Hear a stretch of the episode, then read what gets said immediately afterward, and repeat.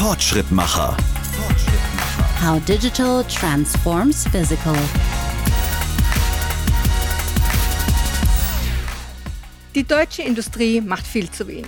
Diesen Eindruck bekommt man, wenn man der öffentlichen Diskussion zur Transformation und Nachhaltigkeit folgt. Doch ist diese Einschätzung gerecht? Sind die produzierenden Unternehmen in Deutschland so weit zurück oder gibt es noch Hoffnung?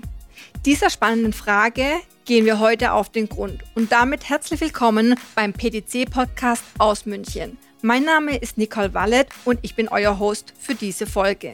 Bei mir mein lieber Kollege Dominik Rüchert, Senior Director Customer Strategy bei PDC und Vorsitzender des Bitkom Arbeitskreises Industrie 4.0 Markt und Strategie. Hi Dominik. Hallo Nicole. Und wir holen uns einen weiteren Experten zu uns an den Tisch, zumindest virtuell. Christian Hocken. Christian ist Geschäftsführer des Industrie 4.0 Maturity Centers. Er und sein Team beraten produzierende Unternehmen zum Thema digitale Transformation. Das heißt, Christian weiß ganz genau, wie es bei der Transformation und der Nachhaltigkeit deutscher Industrieunternehmen bereits bestellt ist. Hallo Christian, wo bist du denn gerade? Hallo Nicole, hallo Dominik, schön hier zu sein. Vielen Dank für die Einladung. Ihr erwischt mich gerade in unserem Büro in Aachen auf dem Technologiecampus der Hochschule. Ähm, ich habe hier heute einen Termin mit einem Elektrokonzern und bin daher heute Morgen von Köln, wo ich mittlerweile lebe und wo wir auch unseren zweiten Standort haben, nach Aachen gefahren und nutze jetzt die Chance, mich mit euch zu unterhalten. Christian, vielleicht noch mal ein paar Sätze dazu. Wie sieht deine Arbeit aus? Was macht das Industrie 4.0 Maturity Center genau? Ja, wir sind vor fünf Jahren als Ausgründung der Universität Aachen entstanden. Damals haben wir uns im Rahmen einer Studie mit dem Thema Industrie 4.0 beschäftigt. Wir waren also mit dem ganzen Thema recht früh dran und seitdem auf einer Mission. Wir bauen datengetriebene Unternehmen in der produzierenden Industrie. Konkret geht es darum, digitale Lösungen und ein digitales Mindset in Unternehmen in die Fläche zu bringen und Daten für intelligentere Prozesse und bessere Entscheidungen zu nutzen. Unsere Kunden sind häufig Digitalisierungsverantwortliche, die über Investitionen für mehrere Unternehmensbereiche entscheiden. Und was wir in unseren Projekten machen, ist im Grunde aus der Fülle an Möglichkeiten die richtigen Digitalprojekte auszuwählen, zum Beispiel für verschiedene Standorte oder für den Konzern. Das heißt, wir machen eine Wirtschaftlichkeitsbetrachtung, wir planen das Transformationsprogramm und bringen dann aber letztendlich auch das Programm in die Umsetzung. Und dabei verstehen wir uns eigentlich nicht als eine klassische Unternehmensberatung, sondern wir haben an uns selbst den Anspruch, dass wir ein Digitalunternehmen sind und nutzen dafür ähm, eine Fülle von Daten, die wir über die letzten Jahre gesammelt haben, auf unserer Maturity-Plattform. Es sind also rund 300 Unternehmen, die wir mittlerweile da verortet haben. Und das ist einfach Daten, die wir nutzen und die uns helfen, andere Unternehmen zu begleiten. Kannst du uns vielleicht ein paar Motive deiner Kunden nennen, warum die auf euch zukommen und inwieweit Nachhaltigkeit ein Push dabei ist? Also ich glaube, grundsätzlich ist Digitalisierung eine wahnsinnige Aufgabe, vor der produzierende Unternehmen stehen. Wenn man sich die letzten zehn Jahre anschaut, erleben wir eine deutliche Zunahme der Geschwindigkeit und eigentlich von Jahr zu Jahr auch eine Zunahme, wenn man sich die Wichtigkeit des Themas anschaut. Ich glaube, vor zehn Jahren, wenn ich so zurückblicke, äh, auch auf meine Karriere an der Hochschule, da war das so ein Thema, in das hat man mal reingeschaut und es hatte aber eher so den Charakter von einem Thema, was vielleicht mal relevant werden könnte. Und das hat sich dann also in Leuchtturmprojekten oder in Piloten damit beschäftigt. Das ist natürlich heute eine fundamental andere Ausgangssituation, wenn wir die Entwicklung der letzten äh, zwei oder drei Jahre verfolgt und jetzt aber auch nochmal ganz konkret der letzten Monate, dann sieht man, glaube ich, dass viele Themen ohne Digitalisierung äh, nicht funktionieren. Digitalisierung ist vielleicht nicht in allen Fällen das Wundermittel, auch das haben wir bei uns natürlich gelernt. Es ist aber für viele Themen ein wichtiger Treiber. Du hattest gerade angesprochen, das Thema Nachhaltigkeit. Auch da sehen wir natürlich, dass sich Unternehmen viel damit beschäftigen, beschäftigen äh, müssen beispielsweise jetzt die Transformation hin zu einem Unternehmen, was eben nicht mehr auf Erdgas setzt. Das kann man natürlich nicht alleine mit Digitalisierung lösen, aber wie ich meine Prozesse darum organisiere, also Stichwort zum Beispiel die Produktion flexibilisieren. Da hat natürlich das Thema Digitalisierung einen ganz großen Stellenwert. Und äh, von daher stelle ich für mich häufig fest, das Thema Digitalisierung ist erwachsen geworden. Wenn wir heute mit Kunden sprechen, geht es häufig um die Frage, wie mache ich denn jetzt mein gesamtes Unternehmen digital und was sollte ich an welchem Standort tun? Was hilft mir im Wertbeitrag? Zum einen, also die klassischen unternehmerischen Ziele zum Stärken. Auf der anderen Seite, wo hilft mir denn Digitalisierung auch, zum Beispiel einen CO2-Fußabdruck zu senken oder eben durchaus auch Anreize für meine Mitarbeiter zu schaffen? Also das ist so das Portfolio an Themen, auf das Unternehmen im Moment mit uns zukommen. Ich meine, Digitalisierung ist ja da ein unglaublich weites Feld. Was ich so gerade aus meiner Verbandsarbeit auch immer wieder mitkriege, ist, dass sich gerade Mittelständler häufig wahnsinnig schwer tun, dann überhaupt einzuschätzen, was konkret ist denn Digitalisierung? Um was geht es da? Geht es da um Kommunikation, um Datenspeicherung, um künstliche Intelligenz oder Virtualisierung? Was ist denn da so deine Erfahrung? Wie gehen Unternehmer mit dieser Vielfalt, die da eigentlich über sie drüber rollt, um und äh, dass sie da überhaupt qualifiziert werden?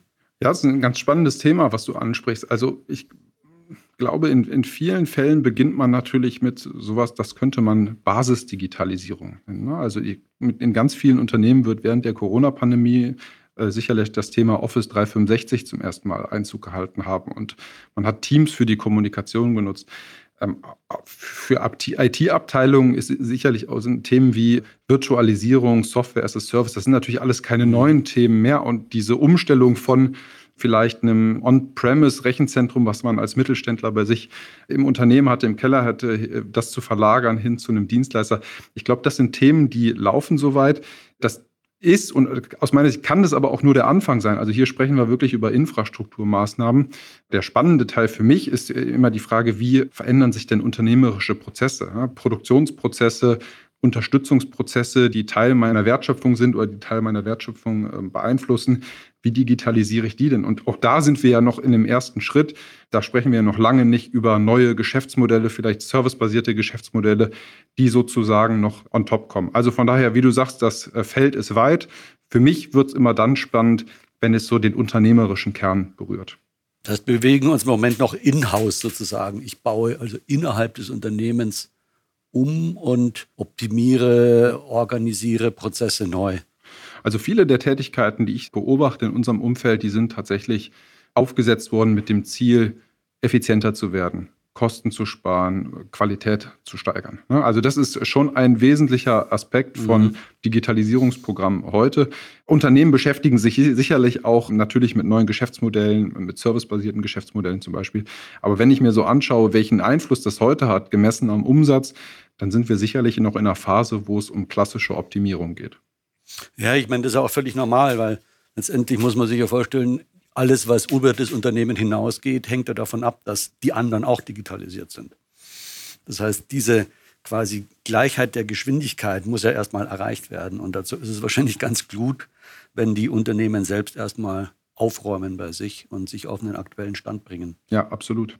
Sehr interessant. Vielen Dank für die Einblicke. Ich würde jetzt gerne noch mal zu einer Studie kommen, und zwar die Studie von der Akatech. Die Deutsche Akademie der Technikwissenschaften hat in ihrem Industrie 4.0 Maturity Index die Reifegrade von Industrie 4.0 Unternehmen analysiert. Mit welchem Ergebnis? Ich glaube, man muss noch ein bisschen was zu dieser Studie erzählen. Also das ist tatsächlich die Studie, die äh, jetzt auch Grundlage unseres Unternehmens ist.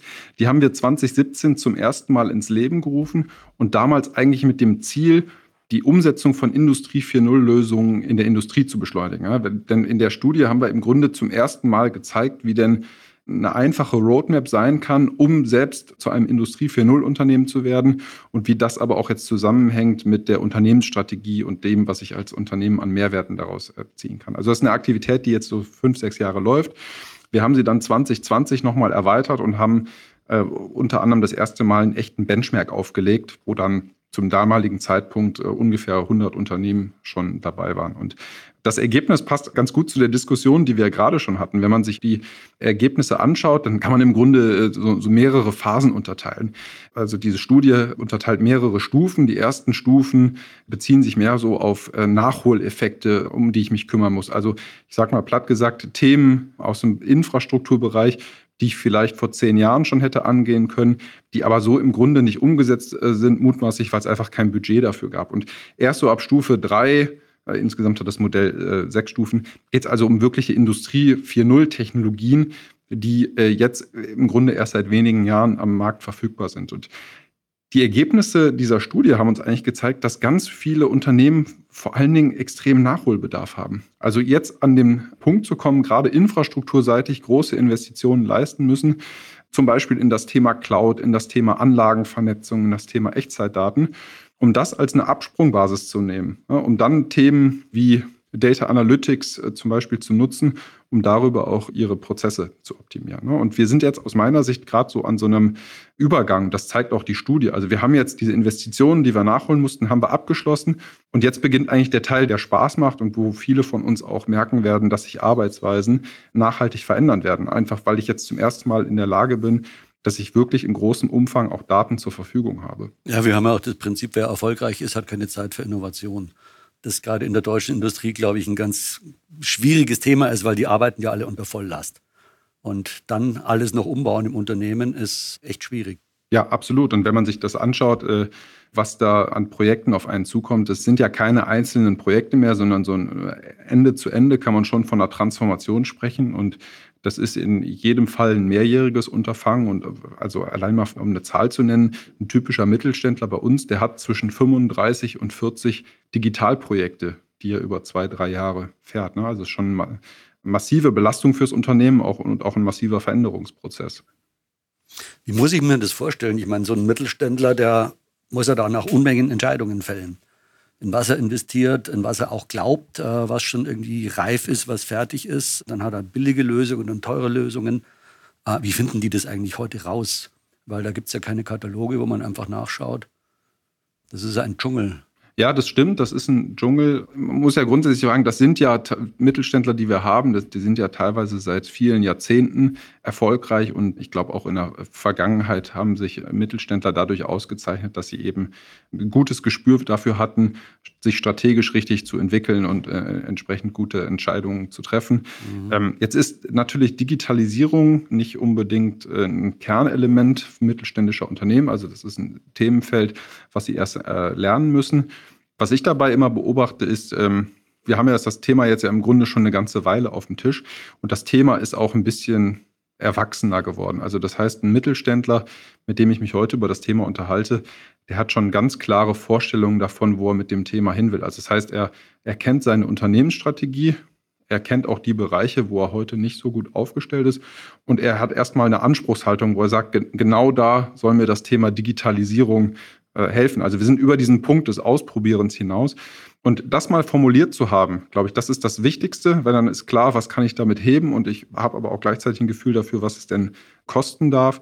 So, und dann ist es eigentlich nur noch, ähm, ja, also, also nur noch ist natürlich so salopp gesagt, aber im, im Grunde dann muss ich jetzt noch äh, festlegen, welche Perlenkette an Entscheidungen muss ich denn treffen. Aber da hilft ja zum Beispiel dieses Reifegradmodell, was wir haben, oder auch andere Use Cases, die ist ja sehr, sehr viel publiziert worden dazu, wie ich das machen kann. Und wenn ich da entsprechend Unterstützung habe oder mich aufmunitioniert habe selbst, dann glaube ich, gibt es schon gute Möglichkeiten, so, ein, so einen Pfad entsprechend rauszufinden. Findest du, dass äh, tatsächlich mit dem Thema Nachhaltigkeit oder auch jetzt mit dem Thema Energiekrise dann nochmal so ein richtiger Push passiert ist, der die Unternehmen weiter katapultiert, weil einfach Druck auf sie ausübt? In jedem Fall. Also wir haben ja, das ist jetzt tatsächlich mit der Energiekrise, das ist jetzt so der neue Druckpunkt, den wir haben. Vielleicht gehen wir noch mal zwei, drei Jahre zurück zur Hochzeit der Corona-Pandemie. Auch da gab es ja erheblichen Druck auf die Lieferketten und das hat in vielen Unternehmen dazu geführt, dass sie überhaupt sich mal Gedanken gemacht haben über ihre Lieferketten und wie sie die transparenter gestalten können. Und es gibt ja mittlerweile mehrere Veröffentlichungen, die relativ gut zeigen können, dass äh, wenn ich jetzt eine Lieferkette in Echtzeit überwachen kann oder in naher Echtzeit jedenfalls viel mehr Daten aus dem Transportweg herausnehme oder kenne, als ich das vielleicht vor ein paar Jahren noch hatte, dann hilft mir das schon, als Unternehmen wesentlich resilienter zu werden und das Thema Supply Chain besser unter Kontrolle zu bringen. Genauso ist es im Bereich der Energie auch. Äh, sicherlich wird Digitalisierung insgesamt dabei helfen, besser zu verstehen, welche Bedarfe habe ich denn. Und gerade wenn Energie jetzt ein knappes Gut ist und ich muss be beispielsweise meinen Produktionsplan auf die verfügbare Energiemenge abstellen, dann ist das immer ein ganz guter äh, Punkt, wo ich die Möglichkeit habe für eine Weiterentwicklung und wo dann Unternehmen auch relativ schnell lernen, so ein Werkzeug äh, Digitalisierung entsprechend zu nutzen. Klar ist aber auch, Digitalisierung ist da wirklich nur ein Werkzeug und ein Hilfsmittel. Also es wäre jetzt völlig vermessen zu sagen, dass wir die Energiekrise, die wir haben, die sich aus einem Mangel an Erdgas ergibt und aus einem Mangel an Strom, dass wir den jetzt wirklich mit Digitalisierung alleine lösen können. So ist es natürlich auch nicht. Nee, mit Digitalisierung können wir halt Wissen bereitstellen, um dann tatsächlich Businessmodelle auch umsetzen zu können. Mehr kann es ja eigentlich nicht. Ich sage immer, Digitalisierung heißt Ersetzen von Ressourcen durch Information. Christian, du hast gerade die Energiekrise erwähnt. Neben Gas und Strom wird Wasserstoff als Teil des Energiemixes künftig eine große Rolle spielen. Die Wasserstoffstrategie der EU sieht vor, dass Wasserstoff als Energieträger zunächst in der Industrie zum Einsatz kommt. Was brauchen Unternehmen dafür? Also ich glaube, grundsätzlich ist das mal gut, dass wir die Wasserstoffstrategie der EU haben und damit eine, eine langfristige Entwicklungsperspektive haben, wie wir mit dem Thema äh, umgehen bei allem, was man tut, muss man sich bewusst sein, ähm, was das für den Standort Deutschland bedeutet. Also wir können bei uns eben nur zu einem gewissen Teil Erdgas durch Wasserstoff ersetzen. Also im Bereich der Energiegewinnung funktioniert das recht gut. Wenn ich jetzt zum Beispiel äh, Glas produziere, dann kann ich sicherlich perspektivisch auf Wasserstoff wechseln. Oder äh, es gibt ja auch von ThyssenKrupp ein Projekt in Duisburg, wo man grünen Stahl herstellt mit Hilfe von grünem Wasserstoff. Das sind natürlich äh, perspektivisch gute Projekte, die zeigen, wo die Reise hingeht.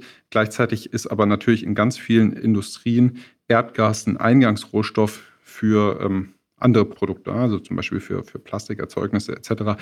Also da werde ich jetzt natürlich mit Wasserstoff keine Chance haben, das zu ersetzen. Gleichzeitig ist es für mich jetzt, wenn ich jetzt auch so auf den Standort hier auf Deutschland schaue, ist es für mich natürlich schon ein Signal, weil es passiert eine Veränderung und ähm, wir waren immer gut da drin, Innovationen zu pushen, Innovationen in den Markt zu bringen. Und von daher begrüße ich das also sehr, dass wir uns jetzt dem Thema Wasserstoff als Energieträger annehmen und uns damit aktiv auseinandersetzen bzw. auseinandersetzen müssen. Gut, dann gehen wir nochmal zurück zum Thema Digitalisierung und Nachhaltigkeit. Wie sind Digitalisierung und Nachhaltigkeit miteinander verzahnt? Ja, für mich sind die beiden untrennbar miteinander verbunden. Also jetzt grundsätzlich für Nachhaltigkeit, auch da, glaube ich, muss man im Deutschen nochmal den Begriff unterscheiden.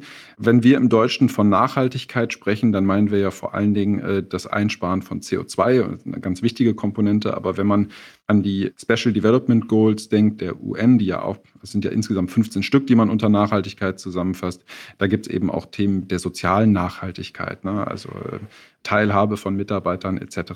Und in beiden Bereichen, ob man jetzt diesen eng gefassten deutschen Begriff nimmt zum Thema Nachhaltigkeit oder eher von Sustainability spricht, in ganz vielen Fällen kann für mich äh, Digitalisierung einen Beitrag leisten. Also vielleicht nicht immer an erster Stelle, jetzt gerade wenn wir auf das Thema produzierende Industrie schauen, da müssen wir eben schauen, dass wir unser Equipment, mit dem produziert wird, dass wir das eben anpassen auf einen alternativen Energiemix. Ja, also der Stichwort Wasserstoff, der Wechsel von Erdgas auf Wasserstoff, der hat mit dem Thema Digitalisierung relativ wenig zu tun. Da muss ich eben das Equipment umbauen ja, und das bringt nochmal ganz eigene Herausforderungen mit sich. Aber immer, wenn man in den Punkt kommt, wo man Effekte erzielen kann, indem man Prozesse intelligenter steuert, äh, indem man Produktionsplanungsprogramme verschiebt, äh, wo man in einen Bereich kommt, wo man äh, Mitarbeitern eine Entscheidungsunterstützung bietet. Bis hin zum Thema, wo ich über grüne IT spreche, also Rechenzentren, die ich nachhaltig betreibe. Das sind natürlich alles Riesenthemen, wo ich mit Digitalisierung auch einen ganz, ganz großen Hebel habe, den ich ansetzen kann. Und da bin ich mir ehrlich gesagt sicher, dass wir heute nur einen Bruchteil davon ausschöpfen. Ja, das ist auch einfach eine ganz banale Frage der Organisation. Also wie gut kann ich Dinge organisieren, damit ich möglichst wenig Ressourcen verbrauche?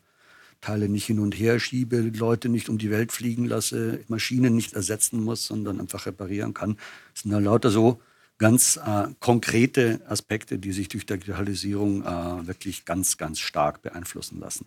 Ja, also ohne Digitalisierung würde es sicherlich auch nicht gehen. Das steht sicherlich fest. Was mich noch auch interessiert, Christian, ist, wie siehst du die Rolle der Politik in diesem ganzen Kontext jetzt?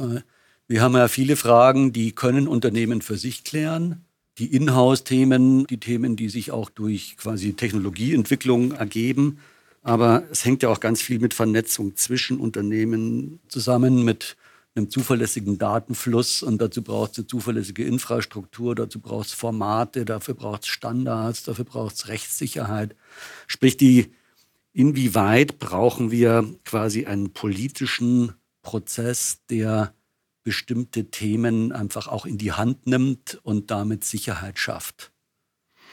Also wenn man sich mal anschaut, was in den letzten Jahren passiert ist, dann hat die damals noch die alte Bundesregierung hat ja die Initiative Gaia X aufgesetzt, die das Thema äh, Datensouveränität erstmal jetzt wieder aufs Tableau gehoben hat. Auch sicherlich mit dem Ziel, den äh, US-amerikanischen Hyperscalern was entgegenzusetzen. Und mittlerweile gibt es ja auch Projekte wie Catena X oder Manufacturing X. Ähm, grundsätzlich glaube ich, ist das schon gut im äh, politischen Umfeld, dass man entsprechende Leitlinien setzt und dass man auch sozusagen Themen, die jetzt relevant werden, antizipiert. Gleichzeitig gibt es aber auch gerade im kurzfristigen Bereich Entwicklungen, wo man sagen muss, das muss am Ende der Markt entscheiden, das kann ich nicht mehr politisch lenken. Und wenn man sich das mal anschaut, Gaia X ist ja eine Initiative, die also konzeptionell sicherlich gut ist. Bis heute ist sie aber auf unternehmerischer Ebene eigentlich nicht angekommen. Also das heißt, wenn ich mich heute als produzierendes Unternehmen damit auseinandersetze, wie ich mich digitalisiere, dann wird Gaia X eigentlich keine Rolle spielen. Ja, da geht es um die Frage, hoste ich jetzt meine Daten bei Google, bei Microsoft oder bei Amazon. Ja, aber da einen Gaia X-Provider zu finden, das wird einem äh, nicht gelingen. Aber mit dem, was noch vor uns liegt, da wird es jetzt, glaube ich, schon spannend, ne? wenn wir also mal schauen, wie kann ich denn Daten monetarisieren und wie tue ich das auf eine Art und Weise, dass ich Daten teilen kann und gleichzeitig aber auch sicherstellen kann, dass sie sozusagen noch mir gehören und bei mir sind. Dann reden wir sicherlich über mittelfristige bis langfristige äh, Aspekte. Und genau da kann ich natürlich heute politische Leitlinien äh, formulieren. Und wir sehen ja auch, dass da ähm, bei den politisch handelnden Akteuren offensichtlich ein Learning stattgefunden hat. Denn gerade jetzt schon, wenn man das auf Catena X schaut, wo die Automobilindustrie eingebunden ist, genau da ist es ja gelungen, diesen Marktpull zu haben. Da passiert also ganz viel. Bei Manufacturing X ist es sicherlich noch zu früh, um das zu sagen. Aber auch da sehe ich ja, dass wir ganz anders aufgestellt sind als noch bei äh, Gaia X. Und das sind schon Initiativen, die ich also eng beobachte und wo ich glaube, dass wir da in einigen Jahren auch ähm, sehr, sehr viel sehen werden und auch äh, uns das weiterbringen wird. Ja, ich sehe das ja so ein bisschen, wenn man es mal auf den Verkehr überträgt, als Infrastrukturthema, wie Gaia X ist so die, die Verkehrsregeln an sich, die Straßenverkehrsordnung, nach der das Ganze funktioniert. Mit der kann man noch nicht fahren, sondern die ist ja abstrakt. Und dann sind so Cantena und Manufacturing X sind so Straßenbau und Verkehrsschilderbau und solche Dinge und Entwurf von ganz klaren Umsetzungen der Straßenverkehrsordnung, aber auch noch nicht die endgültige Straße die baut dann tatsächlich irgendein Bauunternehmen oder eine, eine, Gemeinde oder sonst jemand und die kann man dann benutzen. Aber das Regelwerk dahinter, das brauche ich auch, sonst gibt es Chaos.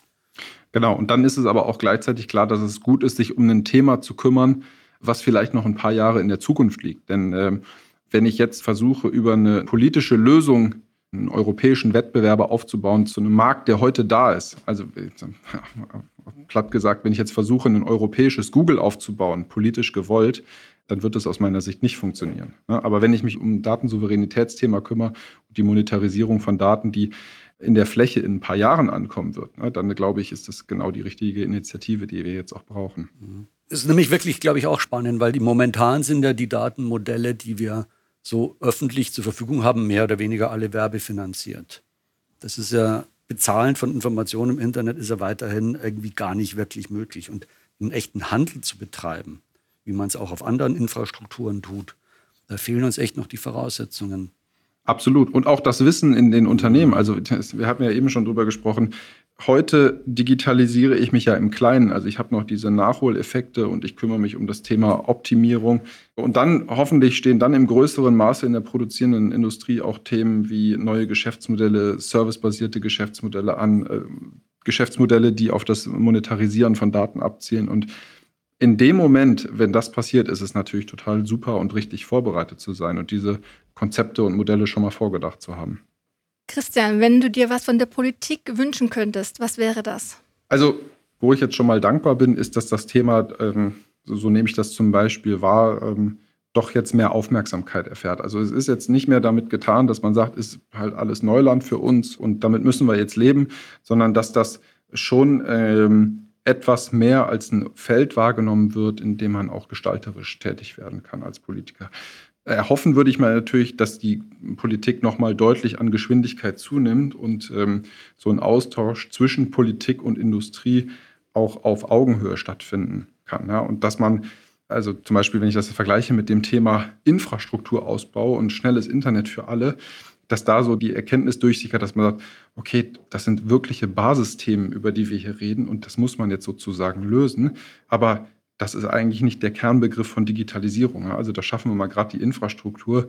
Wir müssen jetzt mal drüber nachdenken, was ist denn unsere Vision für den Wirtschaftsstandort Deutschland? Und da muss Digitalisierung eine Rolle spielen.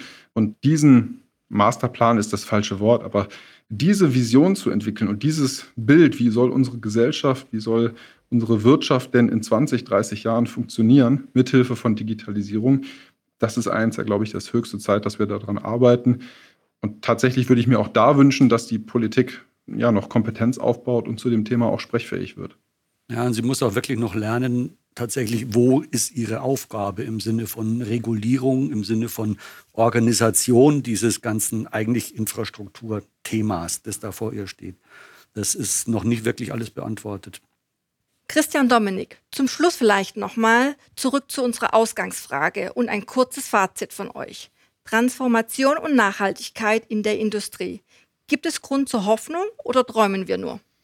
Also mein Fazit ist, ich bin eigentlich sehr positiv gestimmt im Moment. Also das, was ich an Gesprächen mitnehme, glaube ich, befinden wir uns jetzt ehrlich gesagt noch ganz am Anfang äh, der Reise. Viele Wirtschaftsakteure und auch politische Akteure in Deutschland sind jetzt zum ersten Mal wachgerüttelt. Das Thema Transformation und das Thema Nachhaltigkeit erfährt im Moment eigentlich die größtmögliche Öffentlichkeit. Also das es ist ja omnipräsent, wird viel diskutiert. Die KfW hat jetzt jüngst eine Studie veröffentlicht, in der sie ja, vielleicht etwas apokalyptisch den Untergang des Wirtschaftsstandorts äh, Deutschland äh, postuliert, äh, mit Wohlstandsverlust und Ausbleiben von der Produktivität. Die Karten liegen jetzt auf dem Tisch. Ich glaube, dass wir mit den Themen Digitalisierung, äh, Nachhaltigkeit gute Akzente ähm, setzen können. Ich stoße überall auf offene Ohren. Von daher glaube ich, ähm, es ist noch nicht zu spät. Man muss jetzt echt anpacken und wir müssen jetzt echt was tun. Aber ähm, ich bin da ganz guter Dinge, dass uns das gelingt. Ja, ich sehe das auch in etwa ähnlich. Ich meine, ich bin nicht so pessimistisch wie die meisten anderen Menschen, was die Entwicklung in Deutschland gerade betrifft, in Richtung Industrie 4.0. Wir sind nicht so schlecht, wie alle immer behaupten. Wir haben das Problem als Land, dass das Land tatsächlich auf sehr hohem Niveau mit hoher, quasi hohem Leistungsdruck brummt. Und da ist es nicht so leicht, tatsächlich das System umzubauen permanent, sondern das ist ein schwieriger Prozess und der läuft aber und der ist auch bei den Kunden und bei den Unternehmen schon angekommen. Und was man jetzt zuletzt gesehen hat, ist schon, äh, Druck hilft, Wettbewerb hilft, Wissen hilft und gute Lösungen helfen. Und jetzt hatten wir tatsächlich durch ein paar Ereignisse, die wir uns nicht so gewünscht haben, sehr viel Druck und das hat uns schon enorm nach vorne gebracht. Und wir haben immer bessere Lösungen. Wo es noch ein bisschen hakt, ist das Wissen tatsächlich, wie man mit diesen Lösungen umgeht, wie die funktionieren. Da muss man weiter dran arbeiten, auch insgesamt in der Community in Deutschland. Und der Wettbewerb, den haben wir auch und dem müssen wir uns jetzt stellen. Ja. Es ist schon einiges in Bewegung. Das habt ihr heute definitiv deutlich gemacht. Lieber Christian, lieber Dominik, vielen Dank, dass ihr heute dabei wart. Hat mir großen Spaß gemacht. Bis zum nächsten Mal. Ja, vielen Dank für den tollen Austausch an euch beide. Grüße nach München und bis bald mal wieder. Ja, hat großen Spaß gemacht. Danke und bis bald. Und wenn ihr, liebe Hörerinnen und Hörer, noch mehr erfahren wollt zum Thema Transformation und Nachhaltigkeit, dann findet ihr weiterführende Informationen und Links in den Shownotes. Die nächste Folge von Fortschrittmacher kommt in vier Wochen. Damit ihr die nicht verpasst, abonniert uns gerne dort, wo es Podcasts gibt. Wir freuen uns, wenn ihr auch beim nächsten Mal wieder dabei seid. Bis dahin. Fortschrittmacher. How digital transforms physical.